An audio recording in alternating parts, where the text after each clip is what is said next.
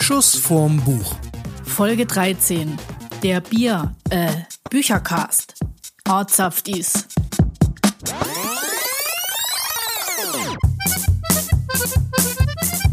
Herzlich willkommen zu einer neuen Ausgabe von Schuss vorm Buch.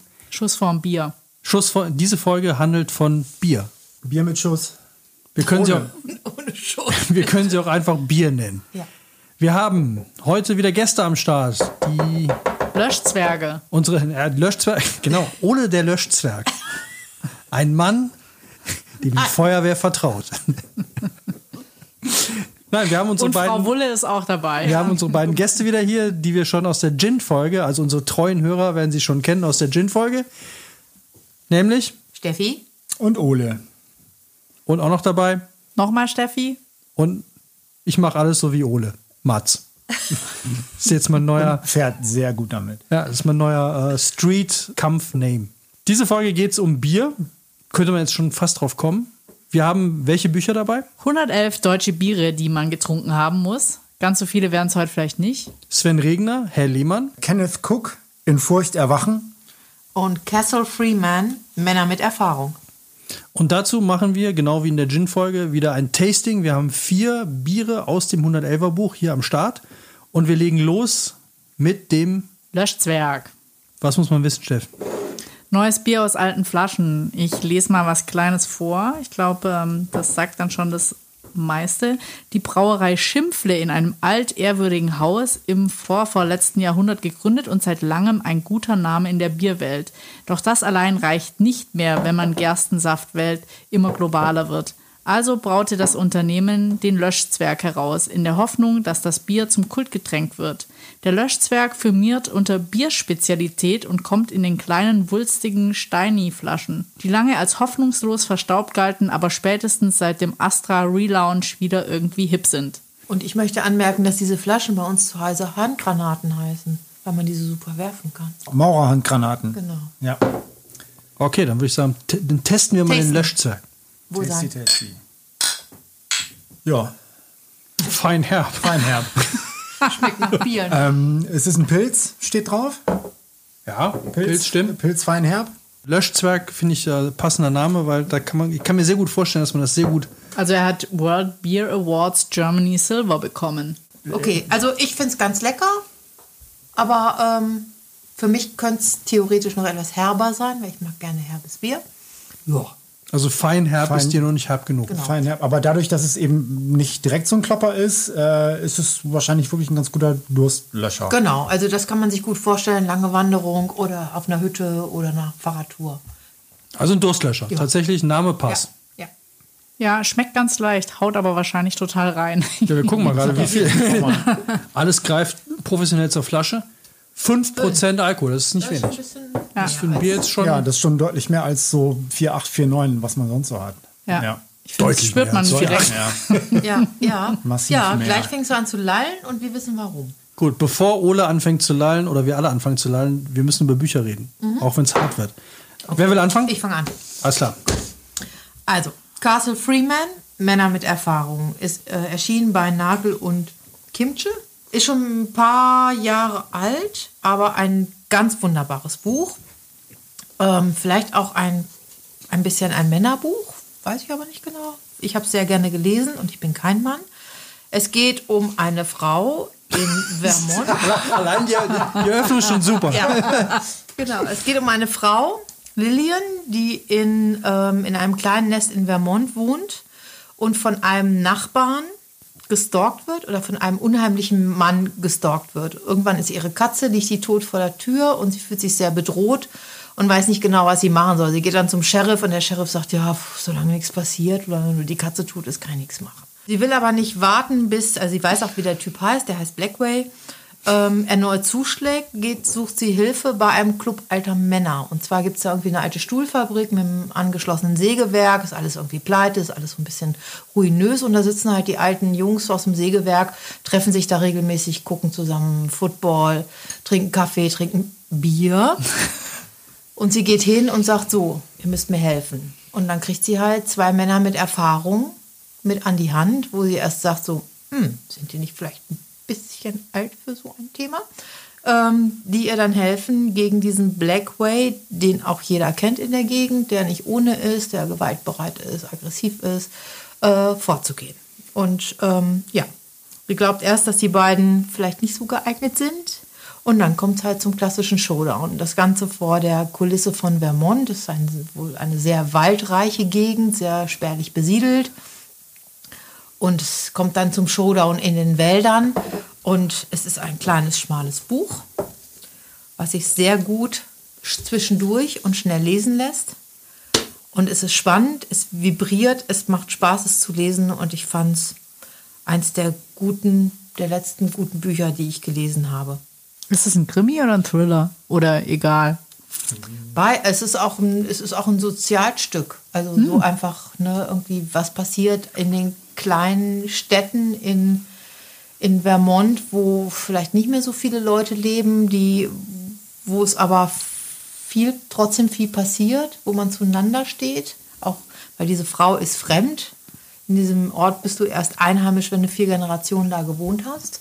Trotzdem wird ihr geholfen, weil sie eine sympathische Person ist. Und ähm, ja, Wie habe ich mir diesen Club alter Männer vorzustellen? Ich habe da ganz fiese Bilder im Kopf. Ich glaube, das sind einfach ganz gemütliche, bärtige, etwas dickere, runde Leute, die aber alle wissen, wie man mit einer Pistole umgeht, die alle wissen, wie man mit einer Faust umgeht, die alle viel Lebenserfahrung haben und äh, irgendwie nicht akzeptieren können oder auch nicht ähm, mitnehmen wollen, dass eine junge Frau bedroht wird von jemandem, der nicht so sympathisch ist und da so ein bisschen in den Wäldern so ein bisschen anarchisch durch die Gegend äumelt, sage ich mal, der da irgendwie immer sich nimmt, was er will, ohne Rücksicht auf Verluste und das stößt halt da so ein bisschen auf. Und man ist eigentlich relativ entspannt miteinander. Man spielt Karten, man guckt Fernsehen, man trinkt Bier, man trinkt Kaffee, quatscht. Viel mehr quatschen tun die, glaube ich, nicht so wirklich viel. Es ist eher so eine wortkarge Gegend. Ja, Männer halt. Genau, man respektiert sich und ähm, dann kommt halt jemand und sagt, ich brauche Hilfe und dann hilft man. Wenn ich das äh, einwerfen kann, es hat Wahnsinnsdialoge, gerade wenn, wenn dieser Club alter Männer unter sich ist und die Dinge bespricht. Sehr lakonisch ist das Ganze. Äh, es hat, hat wirklich ein lakonisches Erzähltempo.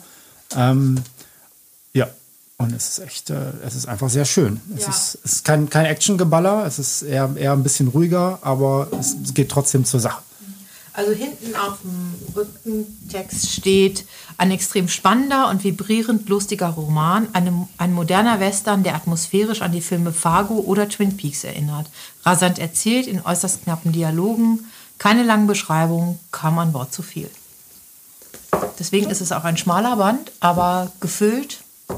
Aber das finde ich immer spannend, wenn man halt so, also ich habe jetzt sofort mit Fargo Habe ich auch ein Bild. und Twin Peaks, wobei das finde ich jetzt schon, okay, die Richtung ist, ist klar, aber da habe ich jetzt ein Bild. Da kann ich mir jetzt vorstellen, weil ich bin, ich mag auch generell immer so, so Dialoge, die eher so minimalistisch sind.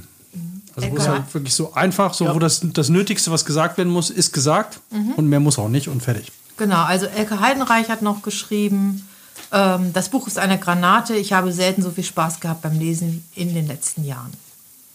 Da würde ich jetzt sagen, das passt natürlich jetzt super zum Löschzwerg, weil ja der Löschzwerg die Maurer-Handgranate ist. Sozusagen. Also perfekt ausgesucht. Ja, Jo, würde ich sagen, genau. Ich lasse es dir hier, Mats. neues Bier, oder? Ja. Ja. Zweite Runde. Was machen wir? Wir haben jetzt hier noch Bleiben wir noch bei den Kleinen, oder? Nehmen wir als Machen wir die nächstes Kleinen? das Wulle. Ja, machen wir die Ja. Wulle. in der Zeit, wo wir das nächste Bier köpfen, kann ich ja schon mal teasen, ähm, worüber ich gleich erzählen werde, nämlich über Herrn Lehmann von Sven Regner. Vor allem aus, aus zwei Gründen. Sorry. Das ist der eine, das ist der andere. ich hatte das unglaubliche Glück, Herrn Regner damals, der ja auch äh, nebenbei oder eigentlich hauptberuflich Sänger von Element of Crime ist, interviewen zu dürfen zu einem neuen Element of Crime Album und diesem Buch, was er rausgebracht hat, nämlich Herrn, Herr Lehmann. Und habe das Buch aber erst bekommen, einen Tag bevor ich das Interview in Berlin hatte und bin dann mit dem Zug von Köln nach Berlin gefahren und habe auf dieser, das waren glaube ich vier oder fünf Stunden, dieser Zugfahrt das Buch gelesen. Und es ist wirklich ein, ein absolutes Erlebnis, wenn du ein Buch liest, es ausgelesen hast und eine Stunde später den Autor triffst. Weil die Fragen sind komplett andere, als wenn du jetzt das Buch gelesen hättest, bereitest dich auf das Interview vor, fährst halt dahin, unterhältst dich mit dem. Es war so, ich war noch voll in der Story drin und habe halt das erste, weiß ich noch genau, ich habe den, äh, wir waren, das Interview war im Studio von, von Element of Crime in Berlin, bin da rein und erste Frage, sag mal, was ist mit dem Typen passiert? Wo ist der? und dieses, wenn man so in einem Buch drin ist und der war verschwunden und alle haben sich Sorgen gemacht in dem Buch, wo der ist und jetzt hast du die Chance und ich habe ihn gefragt und ich sag, wo ist, was ist mit dem? Und dann meinte er halt zu mir so, ja, das wüsste er auch noch nicht. Und das fand ich großartig. So dieses so, wir saßen dann beide da und irgendwie, er fand das, glaube ich, sehr nett, dass ich irgendwie überhaupt nicht mit so diesen klassischen, ja, Herr Regner, wenn wir gerade über Ihr Buch reden, bla, sondern ich bin wirklich so, ja, hallo, Herr Regner, ähm, was ist mit, was ist mit dem? Und das war irgendwie, das hatte direkt so eine ganz andere Atmo. Und das war echt sehr, sehr schön. Und bevor ich jetzt von dem Buch erzähle, warum man das unbedingt gelesen haben muss und was das mit Bier zu tun hat. Steffi, warum trinken wir jetzt Wulle? Weil es aus Stuttgart kommt. Ah. Äh, nee, wir trinken jetzt ein Wullebier, weil es eigentlich ganz schön, äh, der Gründer von Wullebier, Trinkgeräusche, Trinkgeräusche. Also der Gründer von Wullebier, das war eigentlich, äh, der kommt aus ganz einfachen Verhältnissen und hat irgendwie Glück gehabt im Leben. Er hat eine reiche Frau geheiratet, hatte dann irgendwie Zugang zu höheren Kreisen, hat irgendwann diese Brauerei äh, eröffnet und war mit seinem Bier dann doch recht erfolgreich und ähm, hat aber auch soziale Aspekte, das finde ich eigentlich ganz schön. Er hat auch irgendwie eine Stiftung und einen Kindergarten, hat sich um alles gekümmert. Die Nachfolger haben das dann nicht ganz so geschickt äh, angestellt wie er. Das ist irgendwie dann ähm, so langsam in die Knie gegangen und erst unter dem Dach der Dinkelbrauerei dann 2008 wiederbelebt worden. Also in den 70ern war es quasi am Ende und 2008 gab es diesen großen Hype wieder um das Wullebier und seitdem sind die wieder am Start. Jetzt zum Bier selbst steht in dem Buch eigentlich nicht viel. Ich würde sagen, müssen wir probieren und selber. Also ich bin ja, beurteilen. ich finde, ich stehe ja total auf diese Flaschen. Das ist ja diese Flensflasche. Irgendwie Bügelverschluss, handlich, klein. Ist ja von der Form fast dasselbe wie die Mauerhandgranate, nur halt so ein bisschen anders geformt und dann mit Bügelverschluss und das Plop ist geil und irgendwie, das sind so richtige, so Trinkflaschen, finde ich.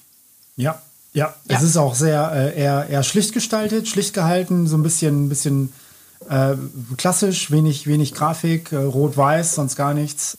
Und, Und schmeckt- geht mir, auch runter. mir, mir äh, schmeckt es auch echt. Ja, geht gut Ich find runter. Das lecker. Ja. Das, ähm, Also ich glaube, das war auch so ein bisschen, in Stuttgart hat man auch viel Wein getrunken. Drumherum gibt es ja ganz viele äh, Weinanbaugebiet und Bier gab es nicht so viel. Also ich glaube, da war der schon eher ein Pionier mit seiner Idee, da ein Bier zu brauen. Das, das ähm, schmeckt gut. Das schmeckt, hier steht drauf, steht äh, Vollbier hell. Ähm, das hat jetzt nicht, schlägt jetzt nicht irgendwie in eine Seite aus, finde ich. Äh, es, es ist wirklich rund. Es ist, ist finde ich, schmeckt, schmeckt gehaltvoller als, als der Löschzwerg eben. Finde ich gut. Nicht, Ja. nicht zu speziell, nicht, nicht zu langweilig. Zum, zum Herrn Lehmann. Ähm, wann, wann war das? Das ist doch schon ein, zwei Tage älter. Das, ich habe es jetzt tatsächlich nicht im Kopf, aber es muss äh, 2000 irgendwann, 2004, 5 oder, oder 3 sogar gewesen sein. Und wenn man jetzt von, wenn, wenn wir, wenn es in dieser Folge um Bier geht, kann man fast schon sagen, dass Herr Lehmann nicht nur ein Bierbuch, sondern ein Becks-Buch ist, oder? Äh, jein. Also ich habe es mir Außer ausgesucht. Kristallreiner natürlich. Ich- Deswegen, Ja. deswegen habe ich es mir rausgesucht, weil ich diese Gestalt, also für die, die das Buch noch nicht gelesen haben, ich kann es nur empfehlen. Es ist, äh, ich ich finde die Eingangsszene schon sehr schön, äh, wo sich der äh, Protagonist mit einem Hund gegenübersteht und irgendwie er hat Angst vor Hunden und dieser Hund sitzt da irgendwo in der Gasse und die kommen nicht aneinander vorbei. Knurrt ihn an. Ja, ja, und er, und er will auch nicht vorbeigehen und bleibt halt dann die ganze Zeit irgendwie da stehen. Und äh, das ist ein schöner Einstieg und das ganze Buch ist unheimlich lesbar geschrieben. Weil ich finde immer, äh, ein Hauptkriterium von Büchern ist bei mir immer, ist es gut lesbar? Ich weiß auch nicht, wie man das beschreiben soll, das ist wahrscheinlich auch für jeden anders, aber äh, es gibt so Bücher, die nimmst, die liest du und die, das geht so, so durch. Das ist so rund irgendwie. Ich weiß auch nicht, ich habe da jetzt kein wirkliches Wort für. Und Herr Lehmann war so ein Ding, ich habe es ja wie gesagt im Zug in fünf Stunden oder in vier Stunden durchgelesen und es war so easy going. Es war einfach so durch. Und der Vorteil, wenn man ein Buch äh, an einem Stück durchliest, was man ja wirklich selten macht, äh, ist, dass man voll in der Story drin ist, drin ist, voll in der Story drin ist. Ich muss noch mal ein Wallet Bier trinken. Und, und ganz viel findet in einer Kneipe statt. dieses äh, Leben in einer Kneipe mochte ich halt immer sehr, weil die Gestalten immer dieselben sind. Du kennst die Leute Ja, irgendwann. Ne? das stimmt. Du hast so, so, so, ein Standardrepertoire an Leuten. Du hast den Typen, der nie was sagt, der immer da hockt, nie was sagt und der dann aber so einmal am Abend einen Spruch raushaut und der, der trifft's dann halt. Dann hast du die Typen, die dich den ganzen Abend voll labern. Und bei Herrn Lehmann gibt es halt diesen einen und der, der Kristall, Rainer. Rainer. Kristallreiner. Fand ich super, weil ich mag diese, diese Randfiguren, die eigentlich, wo du dir die ganze Zeit die Frage stellst, was macht er eigentlich? Kristallreiner, der Kristallreiner. jeden Abend da ja gehockt hat und seine Kristallweizen getrunken hat. nichts Dachte gesagt hat. Und Ja. ich äh, glaube, dass, die, äh, dass, dass unsere Helden ihn, äh, weil er einfach immer mit seinem Weizen in der Ecke sitzt und nichts sagt, äh, für einen Zivilbullen halten.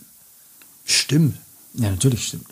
Wir können doch jetzt äh, das nächste Bier testen, oder? Ich muss sagen, Wulle im Vergleich zu Löschzwerg hat mir besser geschmeckt. Ja. Ja, dem stimme Ja. ich zu. Also wir haben uns gesteigert, Wulle ist besser. Jetzt haben wir die Auswahl Hackerpschau oder Zwickel. Hacker Pshaw klingt nach Franz Josef Strauß, nach Lederhose, nach, Ja, äh, das ist auch ur nach, äh, nach bayerisch. drei Finger dicker Scheibe Leberkäse. Äh, Da gibt's auch immer in München, wenn du aufs Oktoberfest gehst, das Hackerpschau-Zelt. das stimmt. Ist das schon das Promi-Zelt? Ich glaube ja. Ja. Ah, oder das Käferzelt. Wir als Käferzelt. wir sind ja lauter keine Bayern, meine ich. Experten. Achtung. Und das ist jetzt ein Münchner Helles. Eiskalt serviert. Also Mhm, Münchner Helles ist eigentlich sehr lecker. Ja, finde ich auch extrem süffig, ganz böse. Ja. Also Helles hat sich ja, dieses bayerische Helle, äh, sehr verbreitet. Ähm, Selbst am Kölner das Kiosk. Gibt es mittlerweile an Ja. jedem gut sor- sortierten Kiosk gibt es irgendeine Variante Helles, meist aus Bayern. Sehr beliebt und äh, wie, ich find, lecker. wie ich finde zu Recht. Ja. Ja. Also mehrere Bierdynastien haben sich. Also die Geschichte des Unternehmens begann 1793, als Josef Pschaw, die Tochter seines Bau seines Bauherrn, ich bin so architektonisch äh, geprägt, seines Brauherren Maria Theresia Hacker heiratete. In der Folge kam es zu diversen Unternehmenserweiterungen und neuen Projekten, die alle entweder seinen Namen oder den der holden Gattin trugen. Die offizielle Fusion der beiden Namen fand erst 1972 statt. In den 70ern ist, glaube ich, auch viel gegangen, so bierbrautechnisch. Heute gehört die Brauerei zum Paulaner-Verbund. Also würde ich sagen, testen wir es doch einfach mal. Ja. Ein Hacker Shore. Münchner Helles. gut. Schmecken wir mal rein. Es riecht gut, ne? Finde ich jetzt auch spannend. Auch Ja, besser wie die anderen. Oh, Oh, das ist gut. Oh, Hackabschor? Hacker Shore ist schon mal ganz weit vorne jetzt. Ja. Ja. Und das, wo die Wiesen nicht stattfindet. Das ist Sehr also, angenehm. Ja, also eigentlich finde ich jetzt, das, wir haben ja keine ganz bewusste Reihenfolge jetzt gehabt, aber ich finde, es passt trotzdem sehr gut. Der Löschzwerg war so ein bisschen neutraler. Ähm, das, das Wulle war schon ähm, gehaltvoll, will ich nicht sagen, aber es hat nach deutlich mehr geschmeckt. Es, es war irgendwie mehr im Mund, es war ein bisschen runder. Es war sehr lecker. Und das ähm, Hacker Shore, das geht jetzt noch so einen kleinen Schritt weiter. Das ist, ist so ein ganz klein bisschen spezieller. Ähm, also das, das, äh, das ist gut. Geht gut durch den Hals. Das auch. Ich finde es ja lustig, weil ich habe noch nie in meinem Leben eine Bierprobe gemacht. Während man ja so, so Weinproben, Gin-Tasting haben wir schon gemacht und Whisky macht man das ja auch ganz gerne. Aber bei Bier habe ich das noch nie gemacht und ich finde, jetzt kommen die Unterschiede bei Bieren mal raus. Weil maximal ist es ja so, dass man machst du eine Kneipentour irgendwie, trinkst halt irgendwie, was ich, einen Frühkölsch, und nächsten hast du einen Gaffelkölsch. So, aber dann kannst du es ja nicht wirklich vergleichen. Ja. Weil der Abstand zu groß ist. Und jetzt mal so direkt hintereinander, muss ich sagen. Ja. Ja, habe ich auch Spannend. noch nie gemacht. Äh, auch eher immer bei einem geblieben. Also spannend finde ich noch, dass es hier so auch ein Stück weit um Innovation geht, weil ähm, die Kältemaschine ist für einen weltweiten Aufstieg des deutschen Biers so wichtig wie die Erfindung des Kühlwagens für die Schlachthöfe von Chicago. Also da ging es irgendwie drum auch, dass, wie, wie gekühlt du das Bier aufs Oktoberfest kriegst. Ah, okay. So eine gekühlte Bierpipeline.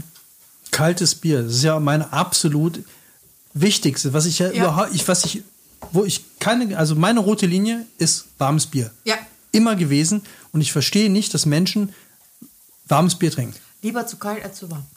Ja, Wir, ähm, Steffi und ich waren vor, vor vielen Jahren über äh, als, als Karnevalsflüchtlinge in London für ein paar Tage und äh, weil wir dann auch äh, unser erstes Bier natürlich super authentisch, äh, ganz toll im, im, äh, im Pub genießen wollten und dann auch super authentisch äh, eins aus diesen großen Pumphähnen äh, kein Zapfhahn, sondern diese, diese großen Pumpen, die sie hinterm Tresen haben.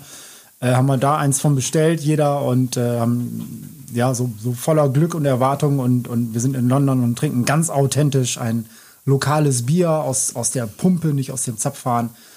Und es war lauwarm und es war äh, zäh. zäh und es war einfach so richtig. Also wir haben wirklich, die, die Oberlippe wurde gerade benetzt, da haben wir uns beide angeschaut und gedacht, gleich trinken wir was anderes. Das ist, äh, nee, das, das geht nicht. Das war auch eher eine Mahlzeit als ein Bier.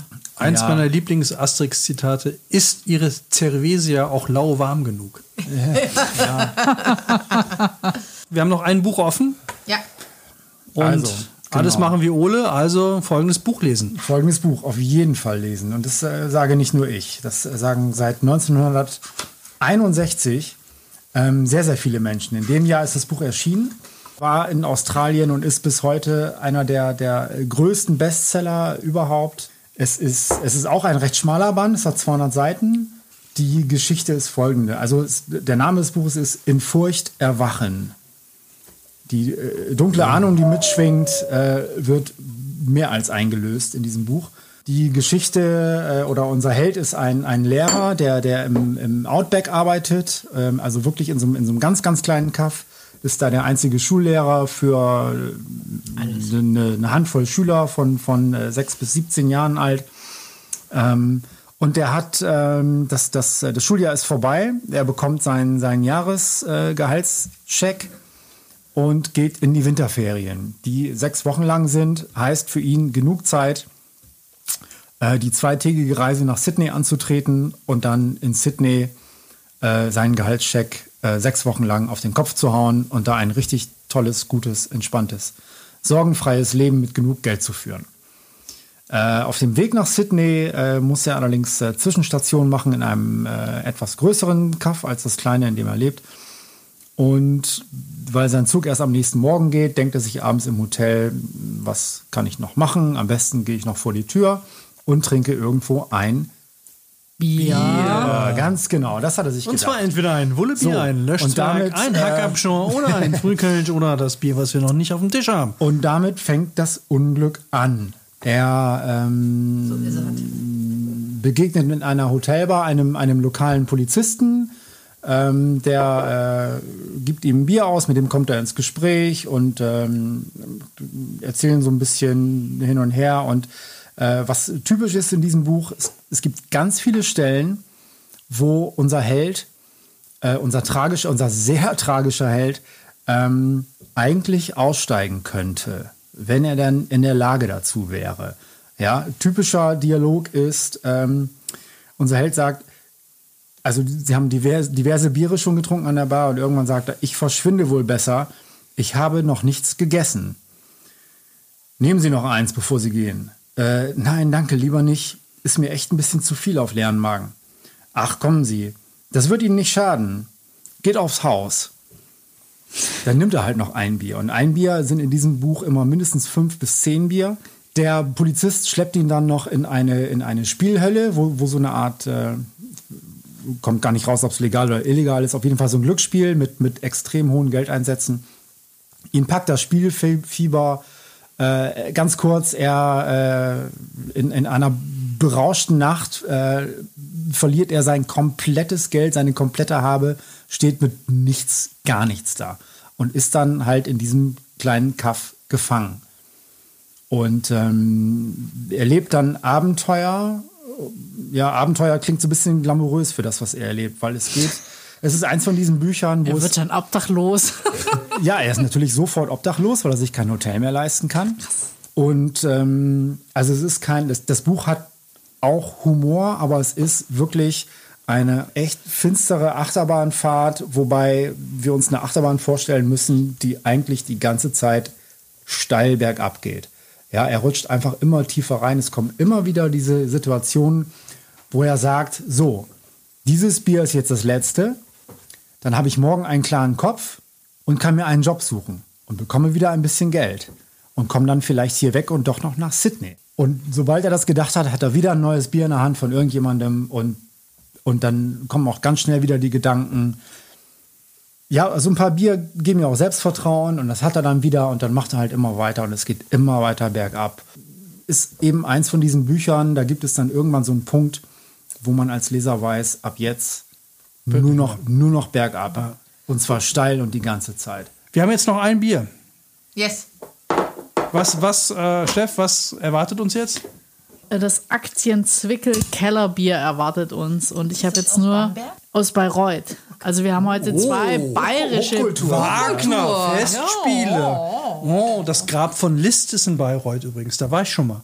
Ja. Der Herr Hochgut. Ja. Und ich war auch schon im Wagner-Salon in Bayreuth. Zu diesem Aktienzwickel-Kellerbier gibt es eigentlich auch noch so einen Tonkrug, aus dem man das trinken müsste. Das haben wir jetzt natürlich nicht. Wir trinken aus Kölschgläsern. Wir trinken alles aus Kölsch. Ja, das ist Alles, eigentlich der totale wir- Stilbruch, wir haben weil vorher wir diskutiert, aus ob wir das diesen, zugeben oder nicht. ja, Ja. wir müssten aus diesen speziellen Zwickelgläsern trinken. Tun wir jetzt nicht, aber ich würde sagen, lass mal probieren, oder? Ja, auf Zwickel. Auf Zwickel. Ist auf jeden Fall schön dunkel. Also Ja. eine schöne Farbe. Aber jetzt im Vergleich. Zwickel oder Hackabschor? Hacker. Hackabschor. Ja, ich würde auch sagen Hackabschor. Ja. Zwickel ist wieder so ein bisschen. Das ist halt ein bisschen hefiger, oder? Ein bisschen. bisschen, Was uns natürlich jetzt fehlt, wäre noch ein Weizenbier gewesen. Dann hätte man auch so die Hättest komplette Bandbreite gehabt. Ich würde sagen, wir beschließen diese Folge mit einem sehr dezenten, aber trotzdem sehr intensiv gesungenen Galalav. Trink doch eine, Eine mit, stell dich schnell so an. Du stehst hier die ganze Ziggerum.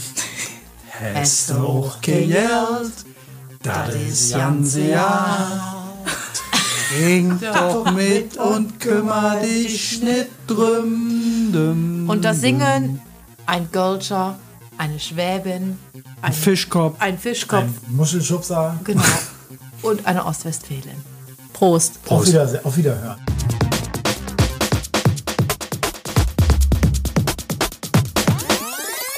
Schuss vorm Buch.